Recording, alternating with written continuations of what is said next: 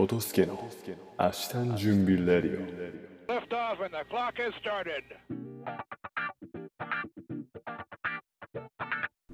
2022年11月27日皆様いかがお過ごしでしょうか？トトスケです。このラジオは私トトスケが日頃感じたことや発信したいことを好き勝手に話す守備一貫鉄頭鉄尾自己満足ラジオでございますはい。ということでですね昨日ソフトボールに行ってくるという話をしていましたが結果は惜しくも準優勝となりましたがですねもう本当に決勝戦はめちゃくちゃ熱くてもう日本代表のワールドカップよりもいい試合したんじゃないかなと思いますね、まあ、結局負けちゃってるんですけどいやーでまあ昨日は朝から、えーソフトボールに行ってで、えー準決勝からスタートしましたと。で、そのチーム、やっぱですね、えー自分最初サードを守ってて、なんか決勝戦、準決勝となる、決勝トーナメントとなるとですね、やっぱの独特の緊張感があって、やっぱあの予選とは違ってですね、やっぱあのー思うようにちょ緊張してボールがうまく投げられなかったりとかあって初回その、えー準決勝の相手は初回ですね全然点入らなくてでお互いこう緊拮抗してたんですけどまあ途中からみんなだいぶ緊張がほぐれてきたのもあってかそっからはもうポンポン点が入ってで、えーなんとかえー無事決勝に進むことができました。で、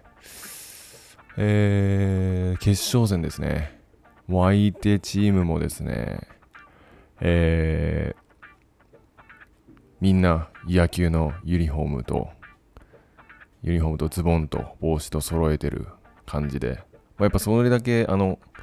ユニフォームが揃ってたりするとですね、もうやっぱ意気込みが違うんですよ。それまでの予選とかみんなあのゼッケン、ビブスみたいなのをつけて、えーとりあえずみんなで出ようみたいな感じのチームが多かったんですけど、決勝戦ともなるとやっぱ実力揃いを集めたチームが勝ち残って、で、決勝はですね、めちゃめちゃ劣勢だったんですよね。もう、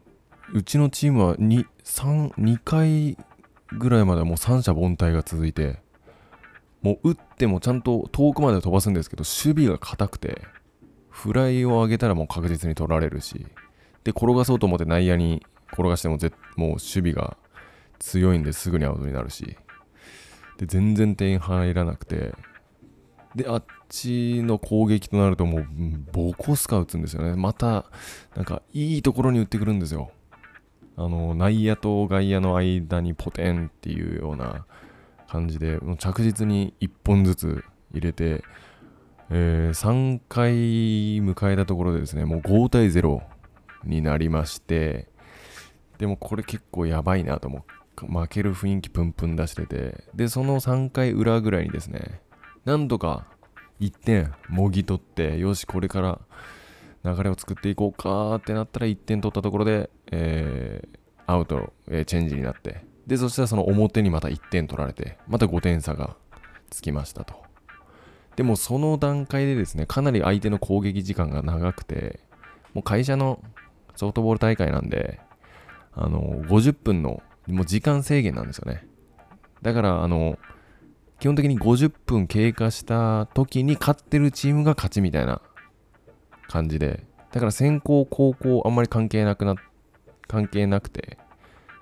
なんであの最初のじゃんけんで先行後攻決めるのってすごい大事で基本的に先行が有利なんですよ。もう先行でもうずっと長い間打ちまくって、えー時間を潰してっていうこと先方で何とか勝ち残れるんで。でまた自分たちは後攻っていうのもあってもその 5, 5点差の5点差がついたところで、えー最終回ですと、残り5分ですって言われて、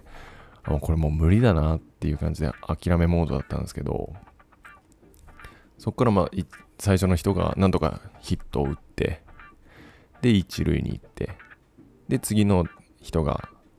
打ったんですけど、えーショートに転がって、えーセカンドに投げて、えーワンアウト。で、ファースト、えー打った人はセーフ。で、ワンアウト一塁。とか、もう着実にアウトカウントは増えてって。で、えっ、と、ツーアウトに、2、3塁だったかなぐらいのところから、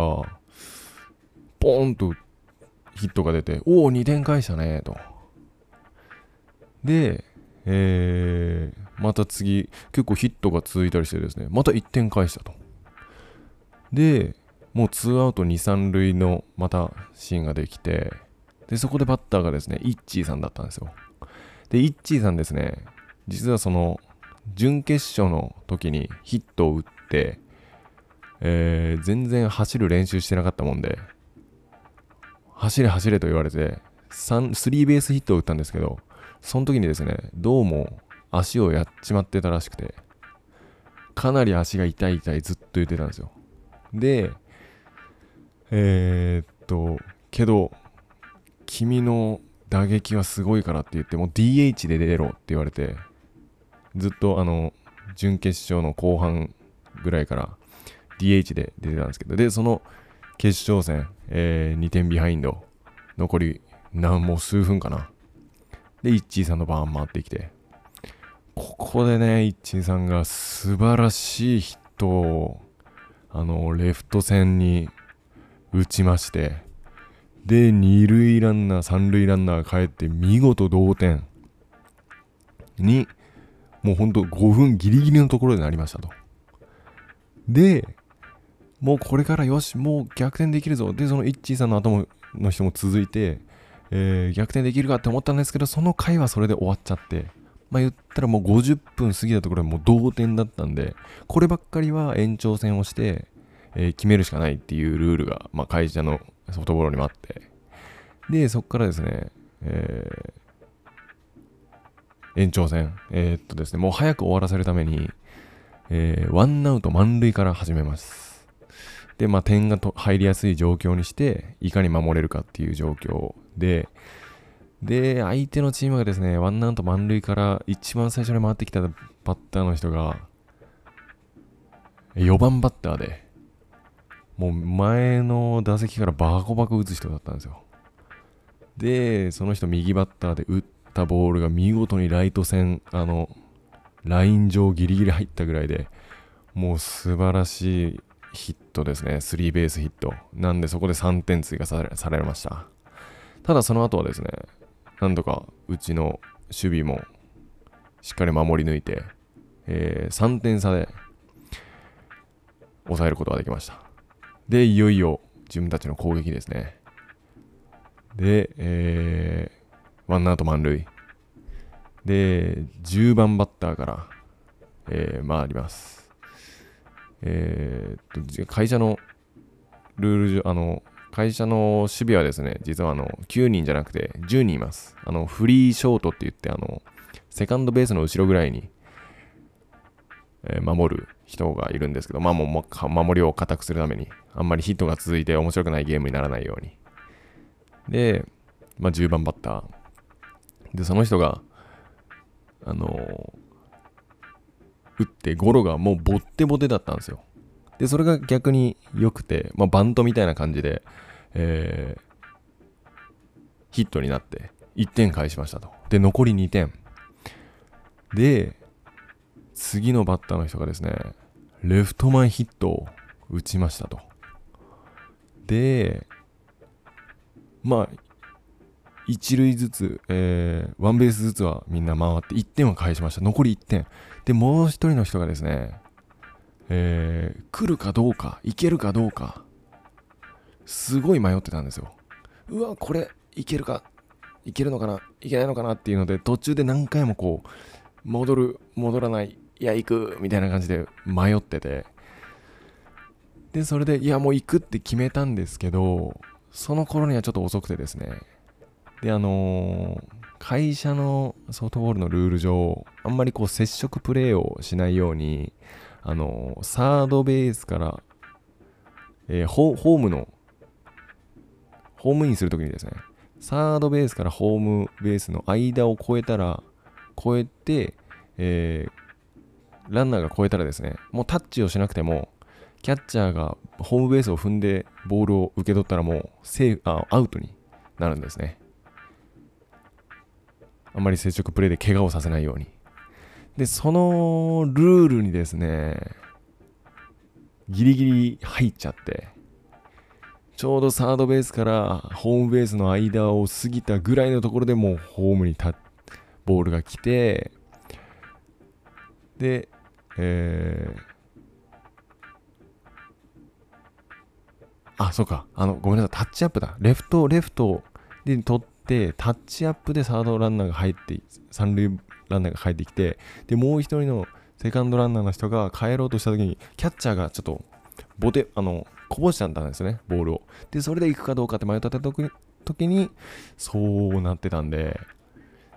で、最後、えー後ろに逃したボールをポンと、えーホームに投げられて、アウトと。いう感じでですね、もう本当に惜しいあと一歩のところだったんですけど、ただやっぱもう5点差から巻き返しと、その、えー延長戦のハラハラドキドキ感はもうめちゃくちゃエキサイティングしてですね、負けちゃったんですけども、すごいチームはいい雰囲気ですね、でしたね。いや、よくここまでやったなぁと。いい感じで終われました。はい。ものすごく楽しかったです。はい。と、えー、っと、昨日はもうそれが午前中で終わって2試合。で、昼はもう、えー、ウーバーイーツでもう動く気力もなくて、えー、昼飯済まして、で、その後ももう、力を使い果たしてたんで、もう、ベッドの上から動けなくて、ダラダラダラダラして、で、今日ですね、結構予定が詰まってて、詰まってたんで、もう昨日のうちにコインランドリー行かねばならんということで、ちょっと夜、えーご飯を食べる、晩ご飯食べるがてら、えーコインランドリーに行って、ご飯を探してたんですけど、その間にですね、銃声のような音が聞こえたんですね。パンパンパンパンと。で、うわ、物騒だなっていうか、ここ台湾でも銃銃とかあるのかなって思ってたら、結構周りの人はしらーってしてて、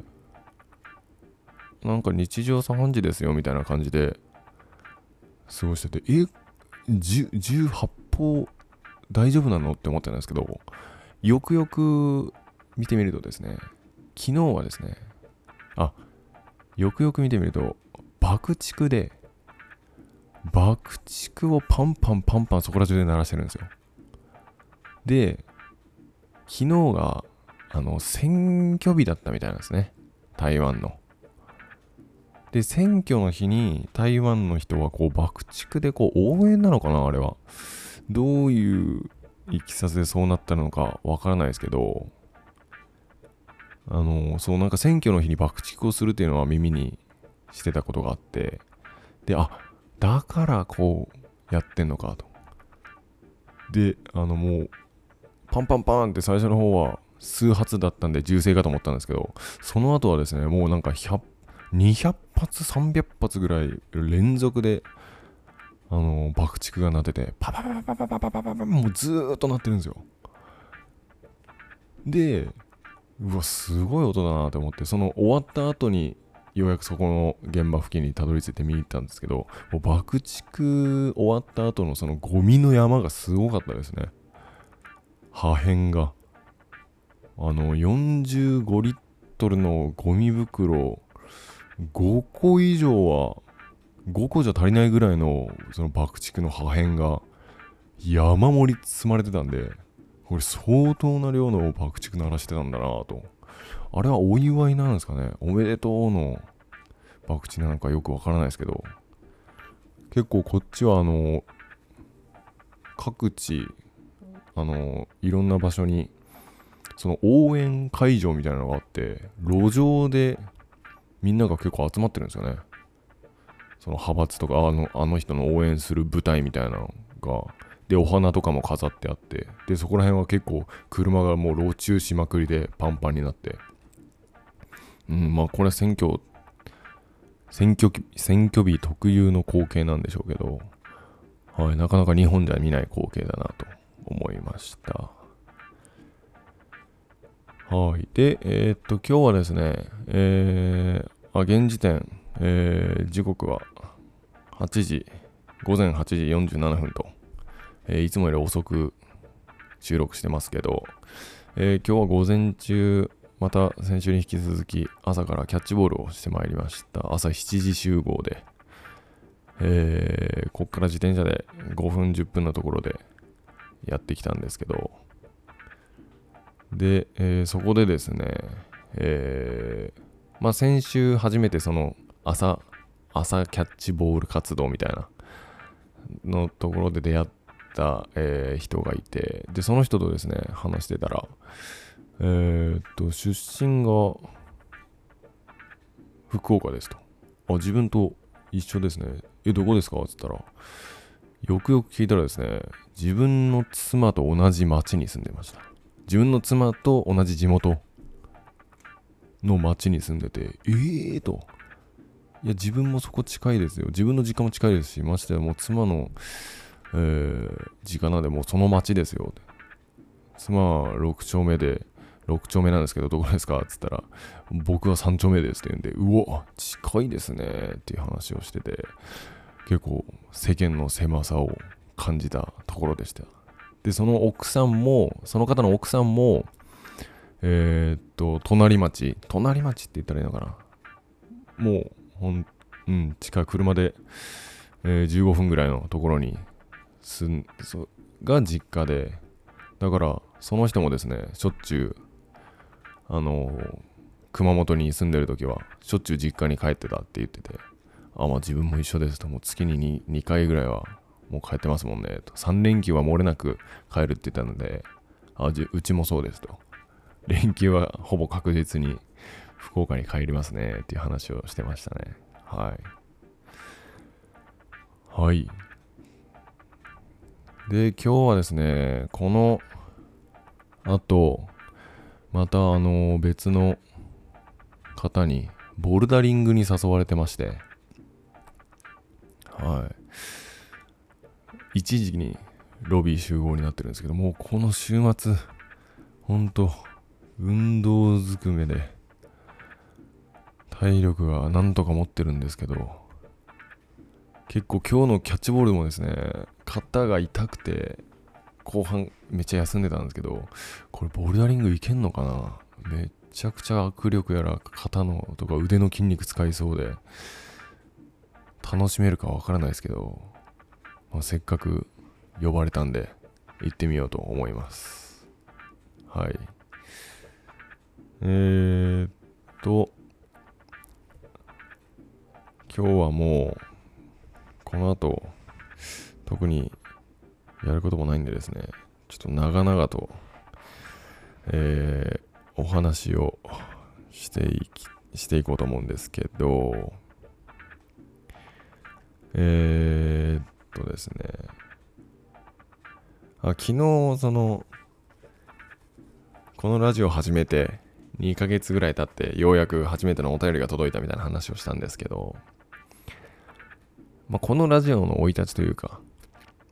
まあ、このチャンネルの説明欄にもところにも書いてるんですけどもともとラジオが好きですと。で、いろんなラジオを聞いてて、えー、っと、まあ、自分のラジオを作るならこういうことしてみたいなとか、いろいろあるんですけど、で、それのまあ真似事みたいなことで始めて、で、せっかくやらななっていうことで、えー、1回の収録に1つはアウトプットとか、なんか、自分のためにもですね、なんか勉強になることを発信できたらいいなみたいな感じでやってたんですけど、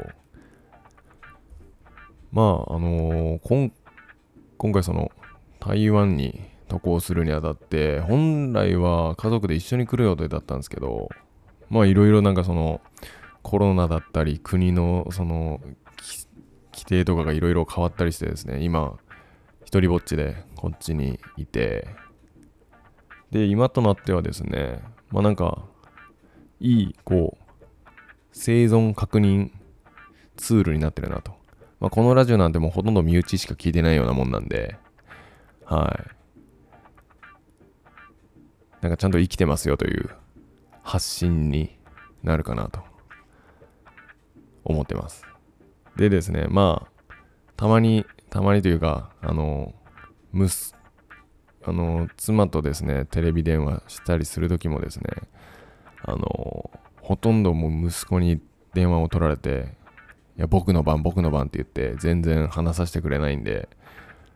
まあ、ここ、この場でですね、まあ、発散、自分が話したいことを発散できてる、いい場にもなってるんで、まあなんか、タイミングは良かったかなと思ってます。この、はい、ラジオの生い立ちというか、それを、それについて話させていただきました。それとですね、あとは、最近、なんか、変な夢を見て、あのーなんか同じ類の夢をですね、2回見たもので、こうなんか夢の続きをまた夢で見るみたいなことがあったんで、なんかこれなんか怖いなって思った話なんですけど、なんかわかんないですけどね、あの、自分の娘が、イルカで生まれてきたんですよ。うん。で、あのー、なん、なんていうのかな。イルカなんですよ。あの、自分、あの、2歳の息子と0歳の娘がいるんですけど、なんか夢の中ではですね、その娘がイルカなんですよ。で、今、あのー水族館で生きてるんですよ。その娘は。で、その水族館に行くとですね、ああ、パパとママ来てくれたよってあの、飼育員さんが言って、で、そのイルカが近づいてくるんですけど、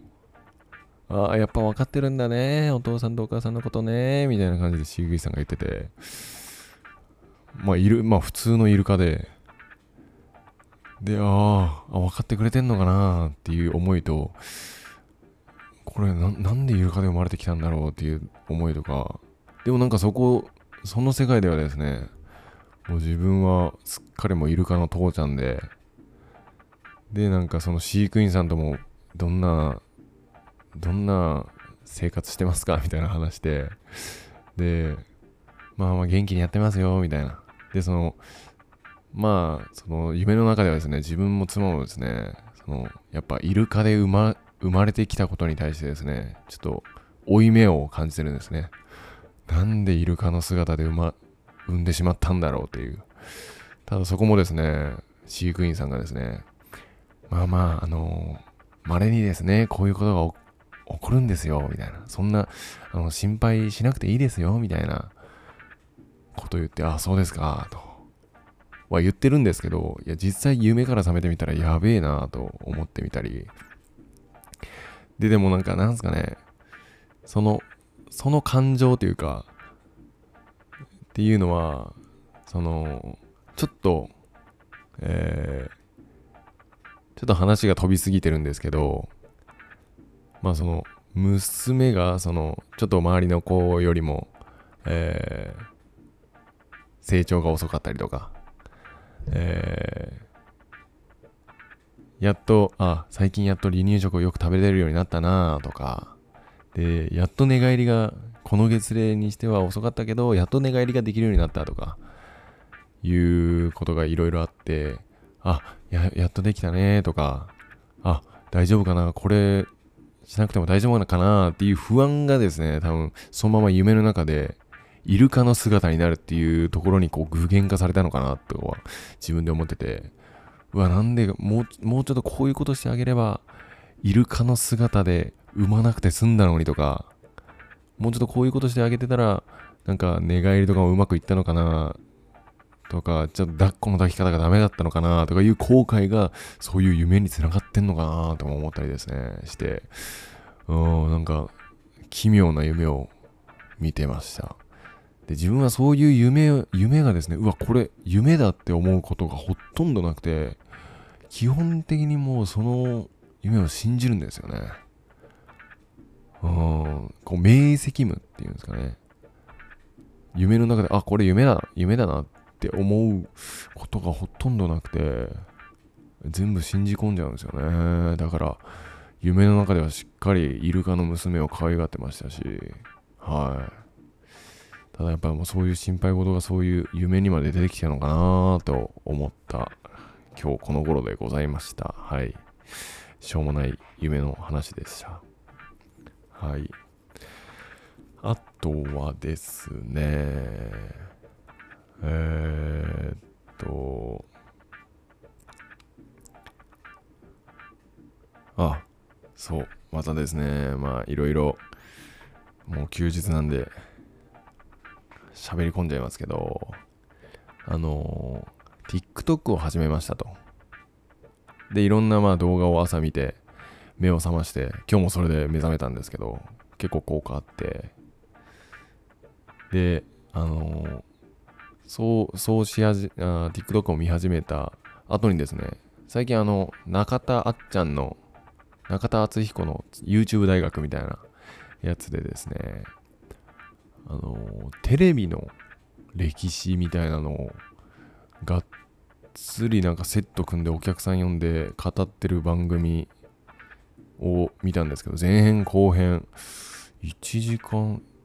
2時間かな合わせて。ああ30分番組だったか1時間か忘れましたけど。はい結構それ見てですね。まあテレビの歴史で今の時代ネット社会みたいなところを見ててですね。もう TikTok がどんだけすごいツールかっていうのがなんかそのあっちゃんに説明されて分かって。っていうのも昔ってあの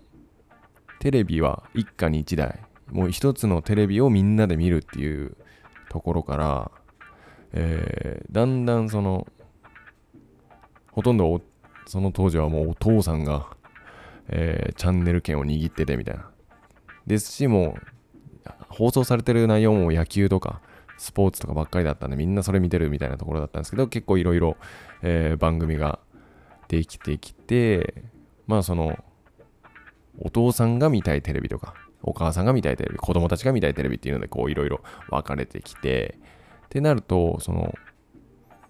広告主がですねまあ言ったら番組とかも広告主がえスポンサーがお金を出してこの番組作ってください。その代わりに私たちの、えー商品だったり企業を宣伝してくださいって言ったお金のもと成り立ってますと。でじゃあその広告主がですね何を知りたいかっていうとまあその世帯視聴率っていうのもあるんですけど個人視聴率が知りたいですと。で個人視聴率っていうのは何かっていうとあのもうこのこの人はこういう動画を見るよと。っていうのを見たい。まあ言ったらその、えーそういうことを言い出した企業っていうのが、お菓子メーカーと化粧品メーカーだったようなんですよ。で、これなんでかっていうと、化粧品なんてもう若い女の子とか、まあ20代、30代の女性をターゲットに売り込んでる企業ですし、お菓子も、まあ、子供たちとか、えー若い女の子がよく買うって言われてるんですよね。だから、女の子、若い女の人にはこういう広告を。で、男の人にはこういう広告を。で、この世代のおじいちゃんおばあちゃんにはこういう広告をみたいな感じで出したいし、そうやって効率的に広告を出したいっていうのに対してテレビ側はですね、あの、ずっと拒否してたらしいんですね。濁してたらしいんですよ。いや、まあ個人視聴率じゃなくても、この世帯視聴率みたいなので出せますよ、みたいな。ただ、その濁してた頃に、インターネットがやってきて、って言ったらテレビと同じような面白い番組をもうスマホ一つで見れるようになりましたと。ってなったら今昨今のあのテレビ離れとかもあって、で YouTube でみんななんかテレビじゃなくて自分の好きな動画を見るようになってってなるとその動画に広告料をかけたいっていう風になってくるんですよね。企業側も。もうテレビとかよりもネットの方に YouTube とかにお金を広告費を出して見てほしい自分たちの。でそのネットとかっていうのはちゃんとその登録するじゃないですか。あの個人情報というか。あのある程度何歳何年生まれとか。その住所その個人情報って言っててもですね。その住所がここに住んでて。で電話番号がこれでっていう話ではなくてもう何何年代何年代のまあ大体何十代の20代とか30代の男性ですよぐらいのあの情報ですね。その情報を元にあこういう男性がこういう動画を見てるからこういう広告を出すのはどうかみたいなことがですね Google とか Amazon とかができるようになったんですよ。ってなるとやっぱ広告主もそこにお金を出したがるんですよね。でそこに結局お金が集まってきちゃって最近はその2020年だったかな。あのネット、えーテレビ広告費よりもネットの広告費の方が、えー市場規模が大きくなったみたいな話をしてて。でえーっともともと YouTube がそのえー流行りましたと。で YouTube 登録者数何人とか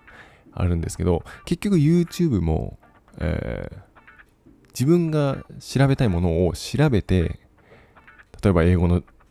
勉強だったら英語英会話。でそれで出てきたもののなんか良さそうなやつをポチッと押してそれで見て。で関連なんかそれに似たような関連動画こういうのありますよっていうので自分で押してあこれいいかなみたいな感じで見るじゃないですか。ただ TikTok はもうその上の次元。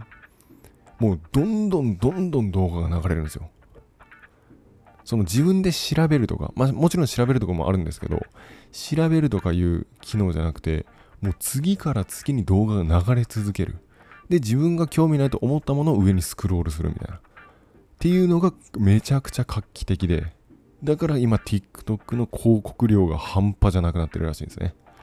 でその TikTok を作った会社っていうのが中国の会社ででもともと YouTube とかでアメリカの企業 Google ができあのぐいぐい広告費を上げてたんだけどもその画期的な TikTok の、えー動画の見せ方で TikTok がかなり広告量を持ってってるから今アメリカは TikTok を潰そうとしてるらしいんですよね。っていう話を聞いてたりしたらなんか面白いなーっていうのを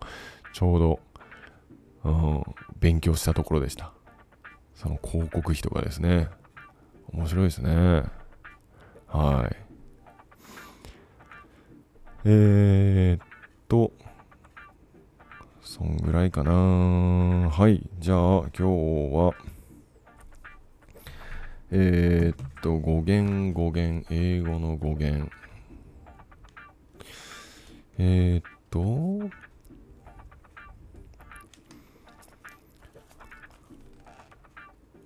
まあ今日はですね、えー先日まではパトリ、パターっていうのは父を語源としてましたよっていう話だったんですけれども、今日からですね、マザーになる、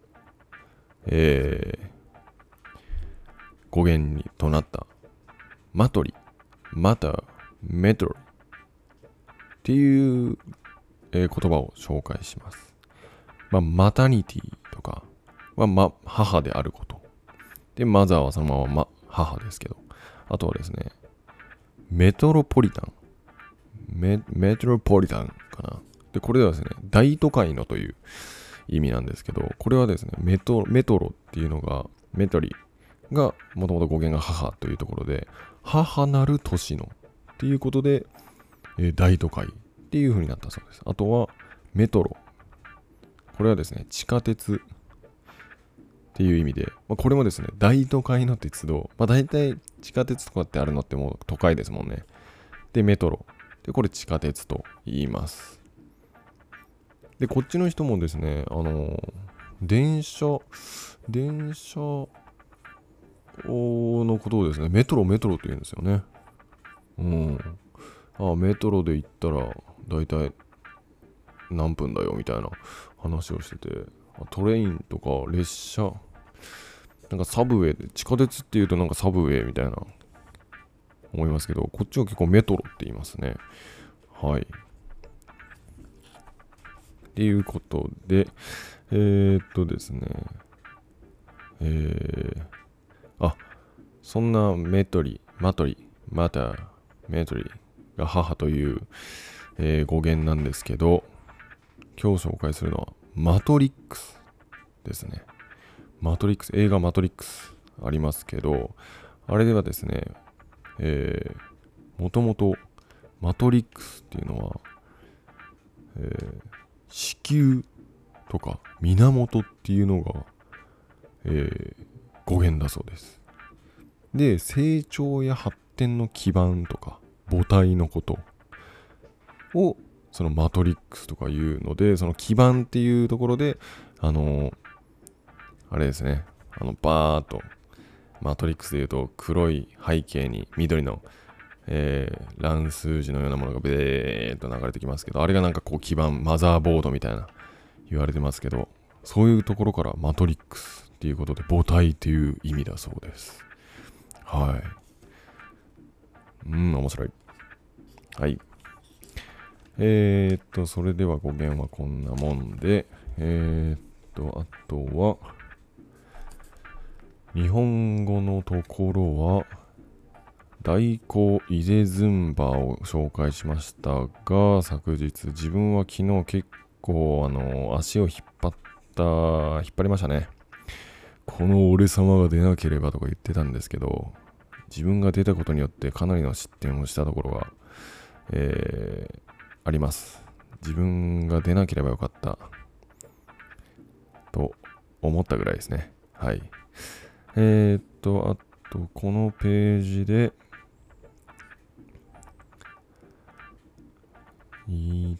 なんか面白い言葉はうーんそぼ濡れる。もうこれぐらいしかないですね。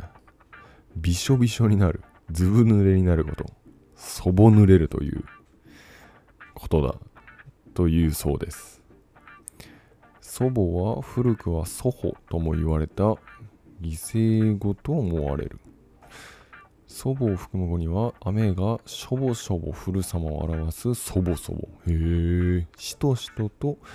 降るの意の粗没そぼ降るうーん。しょぼしょぼ降るパラパラとか。しとしと。難しいですねここら辺の。あの擬音。オノマトペ。はい。そぼ濡れるという言葉があるそうです。びしょびしょになる。はいでは新しいところを。ほいっと。うーんうんうんうんうんうんうんうんうん。おおこちら。筆舌に尽くしがたい。はい。えー、こちらですね。なんとも表現のしようがない。物事の程度が甚だしくて文章や口ではとても表現できないの。い。あー。なんとも表現のしようがない。言葉に表せないみたいなことですね。筆舌に尽くしがたい。これを見て思い出したのはうーん第二次世界大戦後のあのーあれですね。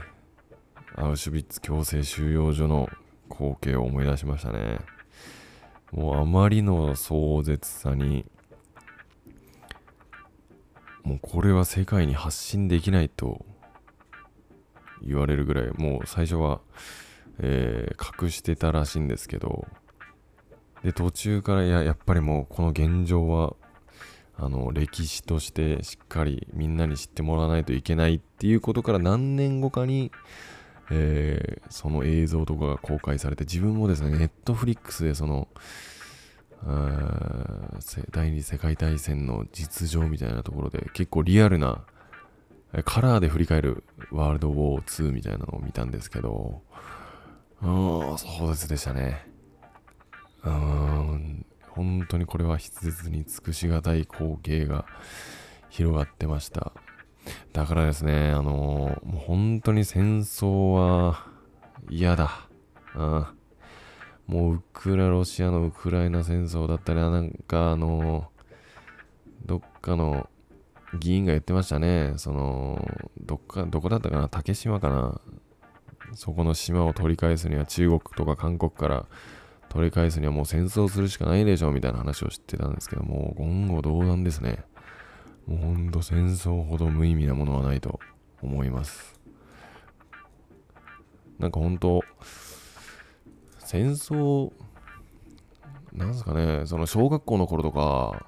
あの、戦争について学ばされるんですけど、その自分の記憶がですよ、その小学校のあの原8月ぐらいになると、まあ、原発について学ぼうみたいなことがあってその廊下に張り出される廊下とかそのホールみたいなところに張り出されるんですよね。その原子爆弾の、えー威力とかその光景とかこんだけの被害者が出ましたとか。でこんこんなキノコ雲ができましたみたいなことぐらいしか覚えてなくてうわーなんか原発って怖いなぐらいにしか思ってなかったんですけど、うん、いやもっとそのなんかなそこら辺の経緯を学ぶべきだと思いますけどね。でもちゃんとやってたのかな？自分が授業を聞いてなかっただけかもしれないですけども歴史が嫌いすぎて。はい。なんかあんまりそこら辺については触れてないイメージでしたね。うん子供の頃。はい、すいません、ちょっと話がそれちゃいましたが、えー、っと、今日はこんなもんで、おう長々と話しました。では、これから、えー、ボルダリングに向けて、とストレッチして、準備したいと思います。今日はこの辺でありがとうございました。